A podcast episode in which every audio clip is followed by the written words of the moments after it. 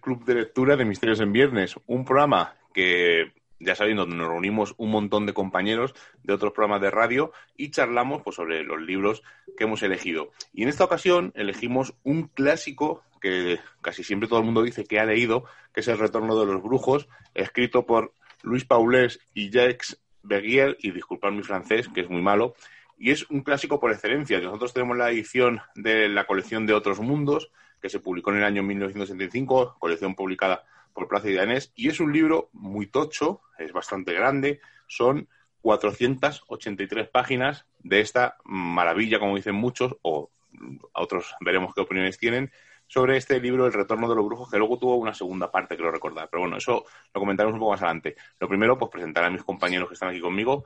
A mi lado, como siempre, Seila Gutiérrez. Seila, buenas noches. Muy buenas. Al otro lado de los micrófonos, o de este, en este caso de Zoom, estamos usando la plataforma Zoom para grabarlo, tenemos al componente eh, más divertido y más que más queremos de Misterios en Viernes, nuestro compañero Isaac Campos. Isaac, ¿qué tal? Ah, hola, muy buenas. No sabía que te referías a mí con esa descripción. si querías, digo, un personaje sombrío y oscuro. bueno, seguimos presentando a gente. Tenemos a Javier del programa del podcast Hijos de la Niebla. Hola Javi, ¿qué tal? Buenas, Miguel, ¿qué tal? Buenas, chicos. Y a la culpable de elegir el libro de este club de lectura, a nuestra amiga Carmen de Devoradores del Misterio. Carmen, ¿qué tal? Hola, buenos días, Miguel. Pues nada, espero terminar con vida esto. Bueno, ahora, ahora veremos a ver qué ha pasado porque tenemos un grupo de Telegram donde vamos comentando, oye, ¿cuántos queda? ¿Cómo va? Y había varias opiniones curiosas. Así que vamos a empezar eh, comentando pues que ha habido gente que ha desertado en mitad de, esta ardua lectura. ¿Quién ha desertado? Entonces, yo con el monólogo. Yo tuve bloqueada a Carmen durante una semana por la elección de este libro. Vamos. Así, empezamos bien. No, a ver, eh, estoy enfadada conmigo misma porque ha sido el primer libro que he dejado de leer. Solo pude leer unas 50 páginas. Quizá no era mi momento, quizá tampoco era el momento de abrir ese libro. Fue en verano, nos fuimos de vacaciones y es un libro bastante denso que quizá no debería de haber elegido ¿no? en, esta, en esta época. Y estoy muy enfadada porque, porque quizá fue el error mío este retorno de los brujos, para mí ese título me llamaba muchísimo la atención, me, me, instó a pensar cosas o que iba a encontrar cosas en esas páginas en las que no iba encontrando según iba avanzando. Por eso digo que quizá el error fue mío. Además, es un libro que al comienzo habla mucho de política, de filosofía, porque además eh, hay que decir que parece que este libro invita a pensar en el misterio y más que misterio, yo creo que por lo que he estado un poco observando, me, parecería más un libro de, de filosofía. Pero sí que es verdad que si me lo hubieran presentado como un libro así, quizá me hubiera gustado y hubiera llegado, si no me hubiera a lo mejor llamado tanto la atención, sí que creo que hubiera llegado un poquito más adelante. Además, es un libro en el que tuve la, la tentación de intentar leer quizá extractos o capítulos que me gustaran, pero yo creo que iba a ser no, no está bien, no solo por el autor, eh, por la gente que solo lo ha leído, pensaba que era una falta de respeto y creo que es un libro que tendré en la recámara y que lo leeré con el tiempo. Por lo que he podido observar, a mí sí que me gustó ese tipo de, de mezcla en el que nos habla de la espiritualidad, de que nos habla de, sus días, lo que está ocurriendo, de esos inventos, de cómo la gente quizá se, lo enfoca todo mucho más a lo material, a cómo estamos avanzando con máquinas, como digo, como inventos, no cosas cotidianas que nos hacen la vida más fácil. Y él al final eh, eh, presta mucha más atención a la espiritualidad, a lo que es el hombre en general, hace ese repaso del pasado, del presente, del futuro, y sí que sé que habla de la alquimia, de esa relación con las antiguas civilizaciones, que hace una extensión bastante, por lo que he visto, que, podría llamar la atención.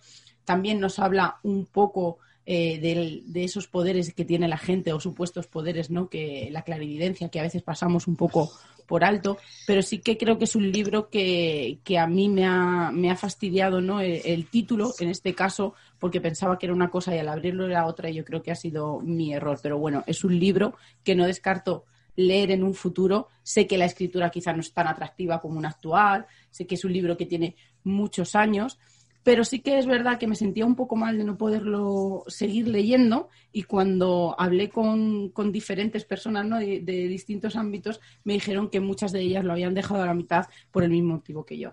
Bueno, pero no solamente tenemos una desertora, sino que tenemos un desertor. Sí, aquí estoy yo también, exactamente. Eh, pues más o menos lo que ha dicho Seila, ¿no? Desde el primer minuto a mí me ha parecido una lectura densa, árida y no muy fácil.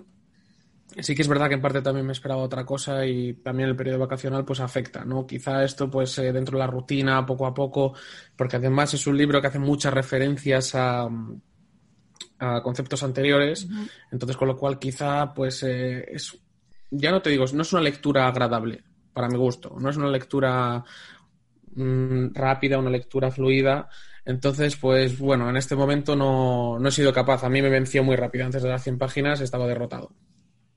Que realmente sea un libro interesante, porque por lo poco que he podido leer, nos lleva a, a una percepción de, cuestionar cosas, ¿no? De, de, darle otro punto de vista eh, propio, así que nos veamos un poco pues sugestionados por, por el concepto habitual de las cosas. Luego, toda esta mezcla con, con lo que dice Seila, la política, con creencias, con eh, luego pues un poco de alquimia, me parece todo un embrollo muy grande en el cual hay que tomarse su tiempo y estar, vamos, mentalmente preparado para afrontar eh, una obra así, desde luego. Claro, bueno, es un poco en situación y hay que explicarles a los oyentes que es un libro que se publicó en 1960, aquí llegó en 1975, pero es un poco como pasa con la naranja mecánica, ¿no? Cuando en su día fue algo revolucionario, pero ahora, leerlo ahora, pues hay que ponerse un poco en la situación de la época en la que se publicó o la época en la que se emitió, por ejemplo, la naranja mecánica, que pongo ese ejemplo siempre, porque en su momento era algo muy rompedor, muy novedoso, pero a lo mejor ahora es algo eh, típico y por él.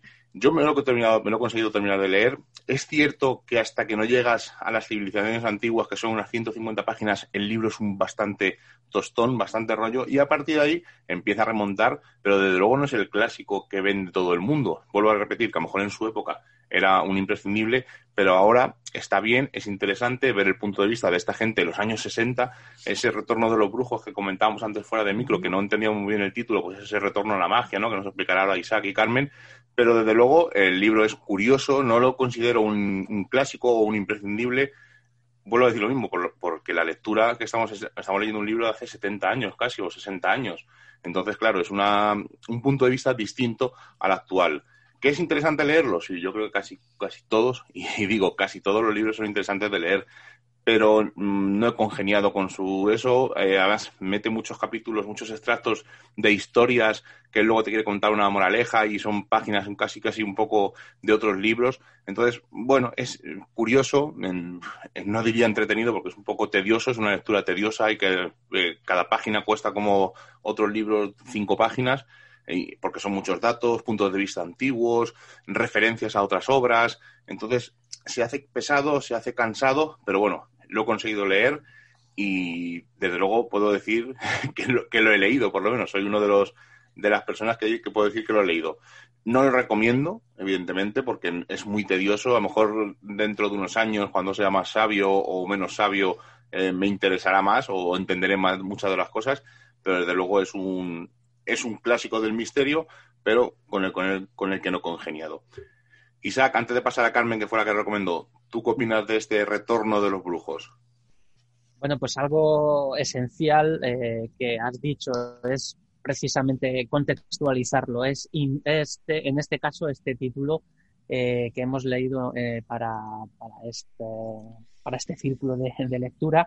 Tenemos que tener muy en cuenta, además, em, llegó a España en el 72, porque yo antes, o sea, no en el 75, porque yo la edición que tengo es del 72, porque fue primeramente publicado en el Arca de Papel de, de Plaza y Janés. Entonces, eh, fijaos lo que es eso, pues, eh, pues todo lo que, aparte de que se publicó en 1960 originalmente, es evidentemente fruto de su tiempo.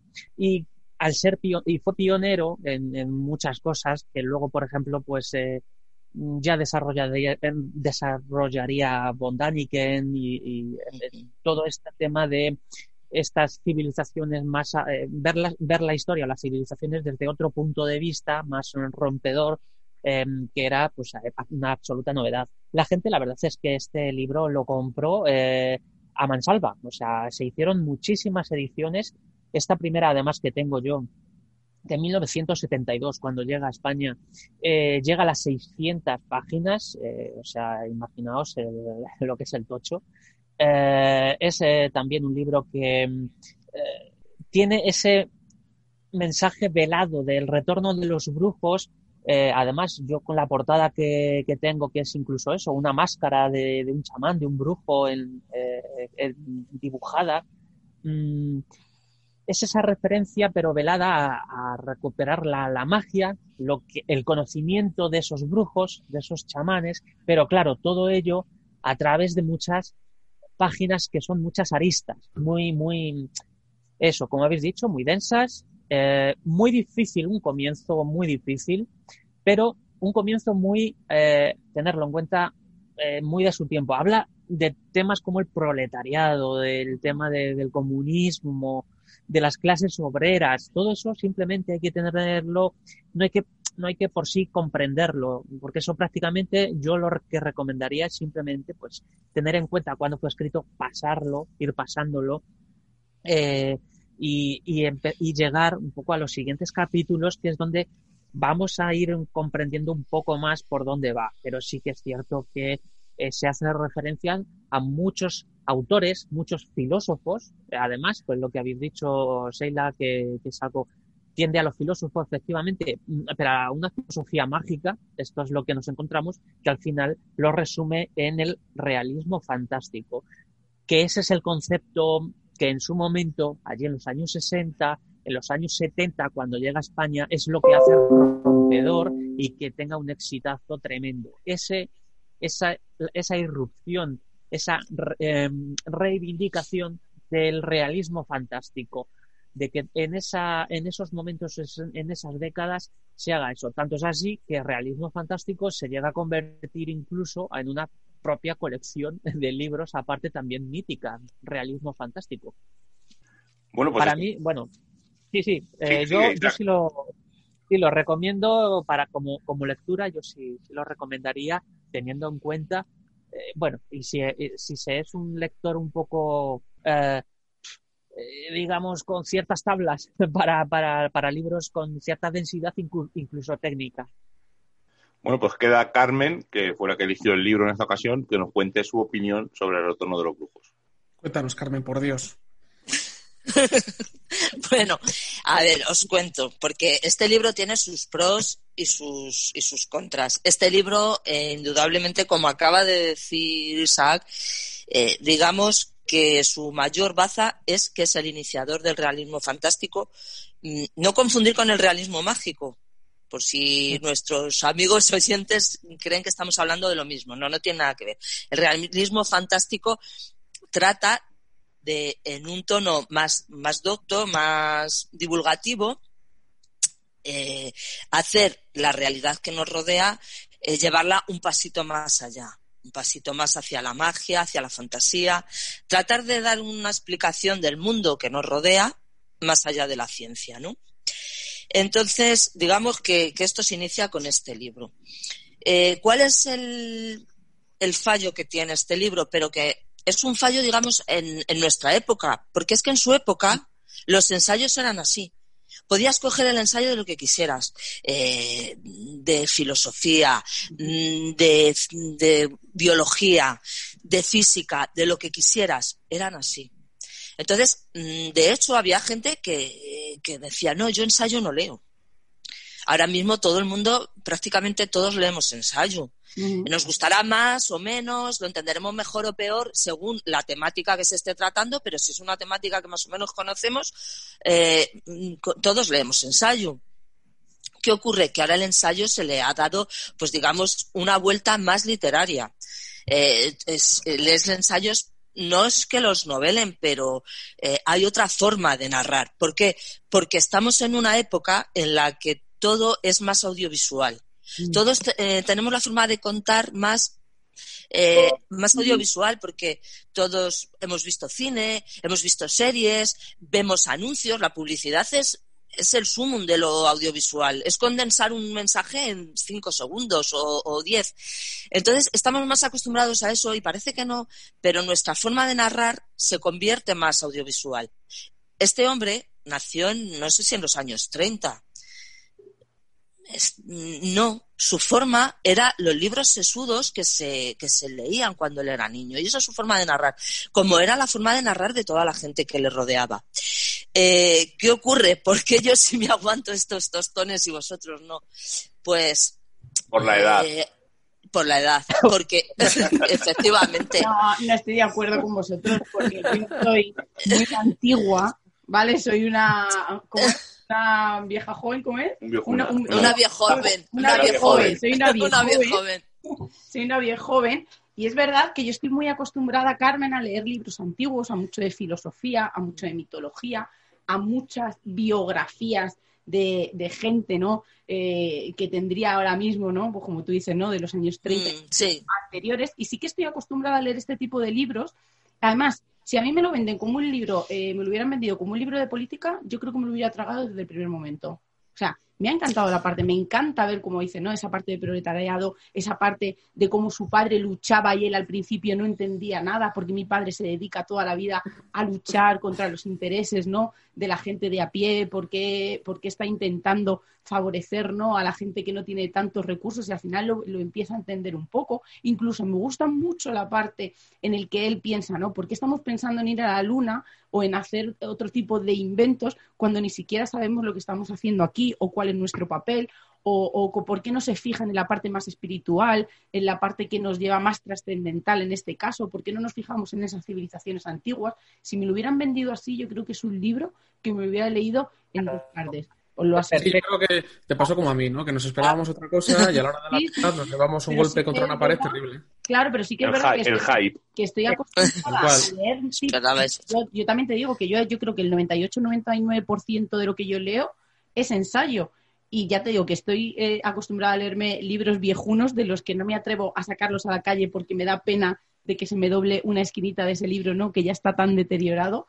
Pero sí que es verdad que ha sido además, creo que a lo mejor es culpa mía y me siento un poco, me siento, un, poco, me siento un poco mal por al, por como defraudar a la gente, ¿no? Que lo tiene como libro de cabecera o como que es un imprescindible. También creo que hay mucha gente que tiene este libro porque a nosotros nos ocurre.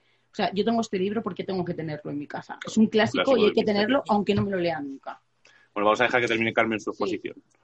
No, lo que os quería decir es que efectivamente lo que dice Miguel es por la edad, porque eh, nos, yo empecé a leer mm, eh, misterio, ocultismo, todo esto cuando era muy jovencita, ¿no? Entonces, ¿qué ocurría? Que no tenías tantas eh, tantas opciones, no había tantas cosas. teníamos lo que estamos hablando, estas colecciones. el realismo fantástico, que era más de bolsillo, y otros mundos que era ya más encuadernado. ¿Qué pasa? Que esos libros ya nos llegaban viejos. No sé si me entendéis, son libros de los años 60. A mí me faltaba todavía por nacer. Mm, ya nos llegaban como viejos, pero era, digamos, lo que más mm, se escribía. Esto, y luego tenías pues las colecciones de, de Jiménez del Oso, aquellos libros de colorines, que por eso fue, fue un precursor en, pues editar cosas de este tipo, ¿no? Eh, te tenías que tragar esas cosas. Tú te lees ahora mismo los libros de colorines de, de Jiménez del mm, y es otra forma también muy diferente de narrar. Incluso te pueden parecer, bueno, son finitos y tal, pero puedes acabar diciendo, ay, pues no me ha terminado. Era la forma de narrar. ¿Por qué? Porque ellos sabían lo que, ellos, a ver, sabían lo que estaban contando, pero es que mm, tenían como la esperanza mm, de, de transformar la realidad que eso, por eso se enrollan tanto estos libros, porque ellos querían dar una explicación a la realidad, mientras que los libros que ahora mismo puedes encontrar en el mercado, nuevos, eh, que salen, eh, ellos ya saben que no van a poder transformar la realidad, porque la gente que escribe sobre estos temas sabe que, que la ciencia avanza mucho y ahora mismo está en unos niveles muy altos y si son honestos no pretenden explicarte la realidad porque saben que la realidad te la, van a, te la va a explicar la ciencia. Entonces lo que pretenden abrir es una eh, tenue, puerta donde pueda entrar otra realidad distinta. Y como es una puerta que está como entornada, la tengo que dar como otra visibilidad, la tengo que hacer pues más agradable al lector, eh, más divertida y sobre todo, pues volvemos a lo que os decía al principio, más audiovisual. Por eso estos libros nos resultan más aburridos. Las transiciones, las transiciones las hace más o menos bien. Lo que ocurre es que se enrolla tanto en las transiciones de tema a tema que parece como que pierdes, como que fueras a perder el hilo. Ese es el problema, que hay que leerlo un poco, pues sí, efectivamente, con una mentalidad más, más antigua. Eh, pero para mí es un libro, a ver, no es de cabecera. Yo de cabecera tendrí, tengo otro, pero sé seguro que ya si os pongo ese me habíais echado del grupo. La, seg la segunda parte, ¿no? La rebelión de los brujos. no, no, no, no, no, es Fulcanelli. Fulcanelli es muy bueno, pero es verdad que... bueno, chicos, ha sido un placer. De, de lectura, pero no quiero saber nada más. No, pero una cosa os quiero comentar. Yo, por ejemplo, eh, como dices ahí, la leemos muchos ensayos, ¿no? Por, por, nuestra afición y tal. Pero, por ejemplo, el libro de los condenados de Charles Ford, que tiene más de 100 años, Claro. no me- se me hace tan pesado como puede ser este retorno de los los fraudes brujos. paranormales. Del padre, claro, es- que son distintos. porque es eh, Ford parece mentira, pero es como escribe más como estamos acostumbrados ahora. Ford en realidad no termina de profundizar en él tratar de dar una explicación. Él lo que nos está es mostrando sobre todo eh, hechos, hechos anómalos que él recoge y nos los muestra. Y él puede dar un poquito su, su opinión o su explicación de por qué ocurre, pero sobre todo lo que nos está es mostrando, que es a lo que estamos más acostumbrados ahora. Por eso Ford es diferente. Es que yo creo que es la clave, ¿no? Lo que dice, lo que dice um, es la clave por el hecho de que contextualizamos que este libro tiene 50 años. Entonces, claro, hace 50 años no había el mismo abanico de posibilidades eh, respecto a lecturas de, pues eso, de misterio, ocultismo, que hay ahora, con lo cual la competencia no era tan agresiva. No tenías esa necesidad imperiosa de decir, vale, tengo esta idea y la quiero transmitir al público y que el público la acepte de la mejor manera posible, con lo cual voy a intentar hacer una lectura que sea más amena, más ligera y que así, pues bueno, pues eh, tenga más lectores. En los 70 no hacía falta, es lo que dice Carmen, ¿no? O sea, las posibilidades eran mucho más limitadas, con lo cual esto es lo que tengo, esto es lo que hay y si quieres leer algo referente a esto, es la posibilidad que tienes. No sé si me explico. Sí, perfectamente. Además, ha Sí. sido muy curiosa la reflexión de Carmen, decir, ¿no? El objetivo eh, hace muchos años era el tratar de convencer y cambiar, y ahora mismo no. Ahora mismo solo es el de exponer y divulgar, porque además Eso es. De libros cuando acabamos saca usted su propia conclusión, piense usted lo que siga pensando, yo no quiero cambiar eh, sus decisiones. Entonces sí que es verdad que es una reflexión en la que hay que ponerla sobre la mesa antes de abrir ¿no? la tapa de, de estos maravillosos libros. Bueno, pues chicos, eh, a, Sheila y a Javi no lo pregunto, pero sí a Isaac y a Carmen. ¿Qué parte del libro es la que más os gusta? Hablarme de alquimia, por favor. Es el mayor del libro. Para mí, la parte de la alquimia es lo peor. Pero bueno, ¿qué es lo que más. Venga, Isaac, ¿tú qué, más- qué parte es la que más te gusta del libro? Pues precisamente la de la alquimia. Gracias. Sí, sí, la verdad es que lo de la alquimia me ha resultado muy interesante. Me ha resultado, es más eh, incluso llevadera. Eh, está bien escrita, ¿no? Ya, es que es como que parece que te has pasado toda esa primera parte, eh, esa primera parte de El futuro anterior, Conspiración a la luz del día, son las dos primeras partes.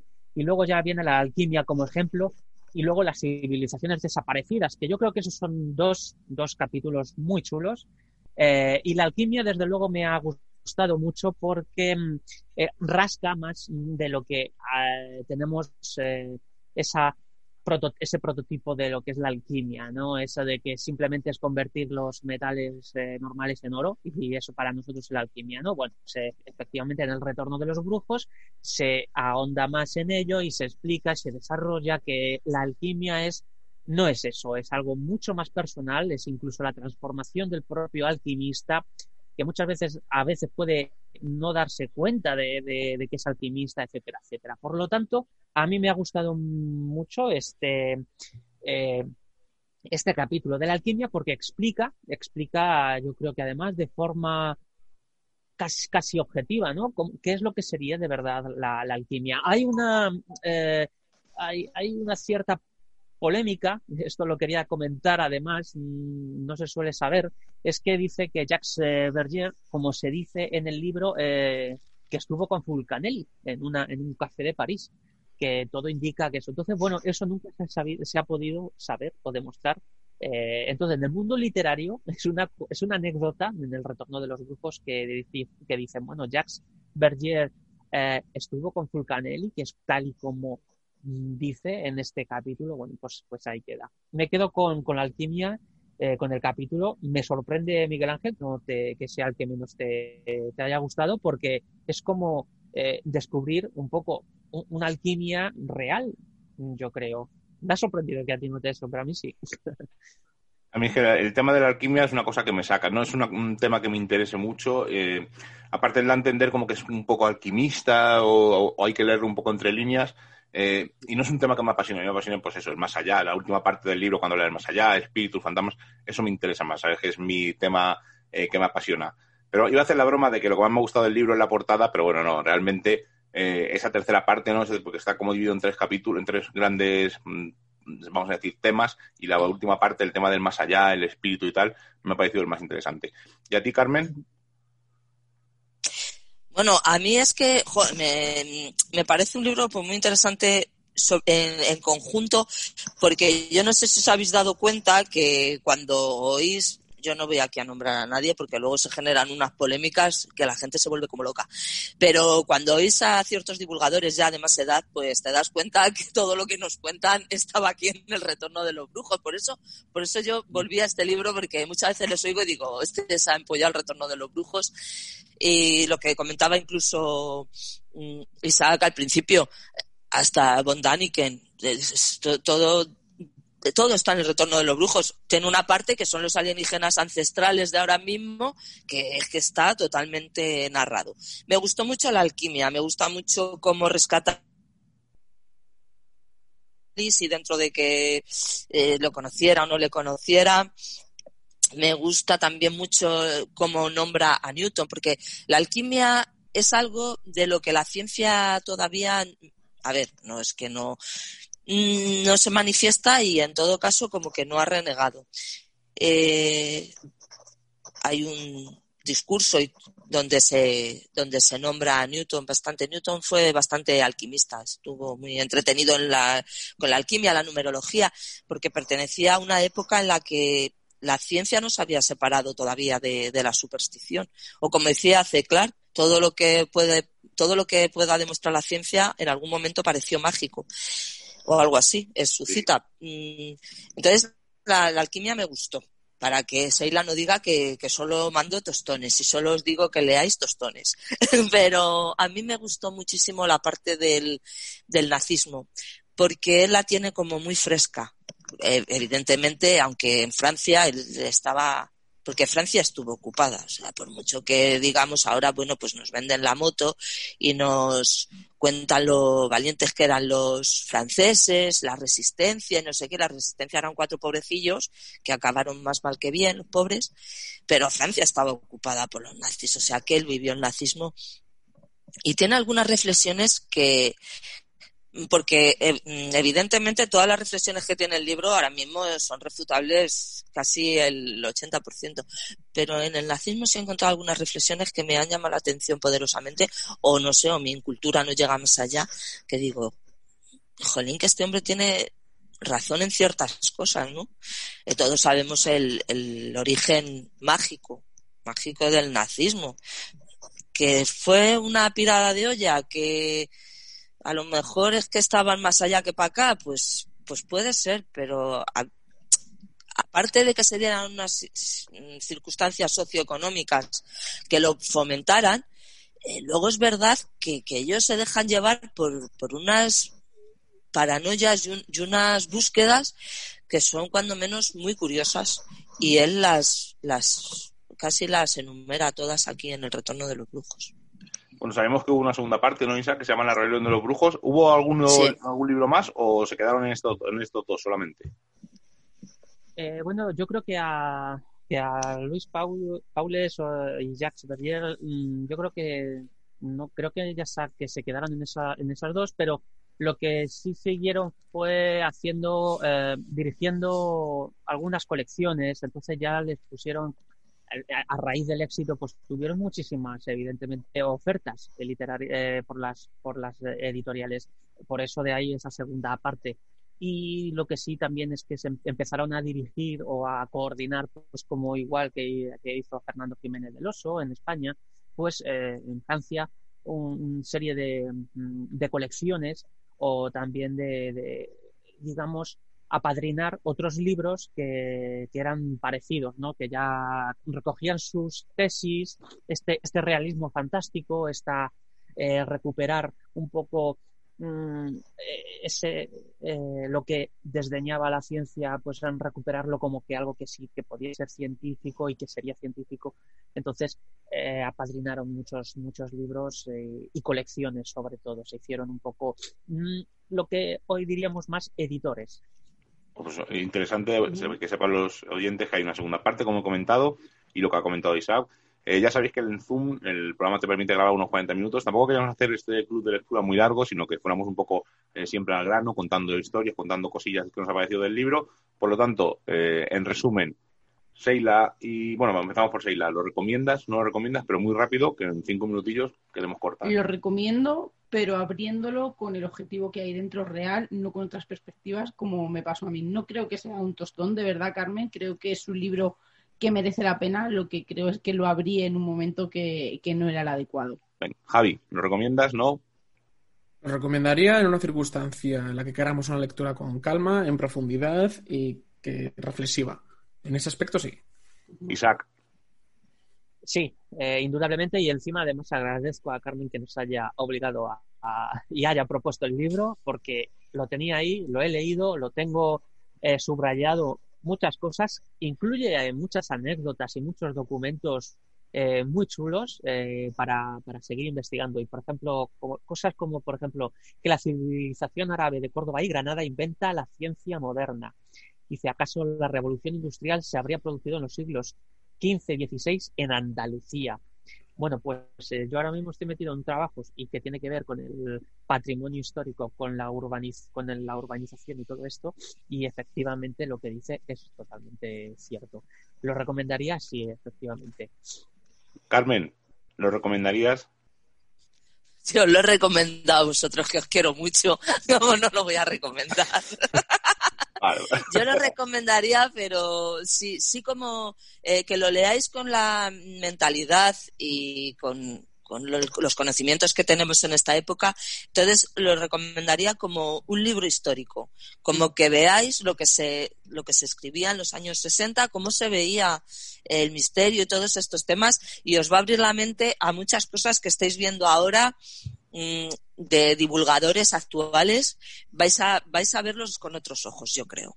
Ah, yo quería, Carmen, es que, no, de verdad, es que ahí eh, pone hechos, pone eh, cosas que han sucedido eh, y en qué años y discursos que mm. son insólitos. hace como un Charles Ford también, un este que, que, lo tiene. O sea, hay que encontrarlos, evidentemente, pero hay de verdad curiosidades para para, para investigarlas, que yo las tengo ahí puestas. Es decir, mira, este discurso este es de 1800 y tal, y fijaos cómo ya se dice esto. O sea, cuidado que tenemos también una recopilación aquí de, anécdotas históricas y sobre la técnica muy, muy interesante. Bueno, pues yo soy un valiente y no lo recomiendo, evidentemente. Eh, no es un libro, o sea, mm, si lo tienes ahí, pues oye, cuando seas un poco más mayor, léelo poniéndote en, en, la situación de la época en la que se escribió, pero desde luego a gente joven que está empezando a leer libros de misterio no se lo recomiendo para nada, porque puede echar para atrás eh, posibles libros que lean en un futuro muy, muy interesantes. Como el posible libro, bueno, no, el posible no, el próximo libro que vamos a leer en este club de lectura, que nos lo va a recomendar Javi. ¿Cuál es? Dínoslo. Pues La vida después de la vida. De Raymond Moody. Eso es. Además, un libro, un clásico también del misterio, eh, creo es fácil de conseguir en cualquier sitio. Yo creo que no hay biblioteca del misterio que no lo tenga, Isaac, pero eh, lo leeremos eh, para el próximo club de lectura y comentaremos pues esa, esa lectura, a ver qué nos ha parecido. Es todo un clásico, eh, creo que ha envejecido muy bien. Yo lo releí hace muy poquito, así que casi casi me lo tengo que, que, ahorrar la lectura de nuevo, pero vamos, le echaré un ojo por encima para recordarlo, para refrescar, pero desde luego es un clásico y lo haremos en el próximo programa. Nos despedimos porque nos queda, me, avisa Azul, nos queda un minuto 23 para que se apague la conexión. Así que aunque se apague, luego hablaremos fuera de micros eh, para decidiros qué tal un poco el libro. Así que nos despedimos, Seila. Ha sido un placer, me lo habéis hecho pasar muy mal. Habéis conseguido que deje un libro a la mitad, pero de verdad ha sido un placer. Isaac. Nada, un, placer porque, bueno, es que esto, o sea, eh, esto hay que también decirlo, no pasa nada. Eh, te encuentras con, estos descubrimientos y bueno, veo que falta un minuto. Yo se lo agradezco a, la compañera que, lo haya elegido, de verdad. Carmen. Pues nada, que me alegro que os haya gustado tanto el libro y la, y la calurosa acogida que ha tenido.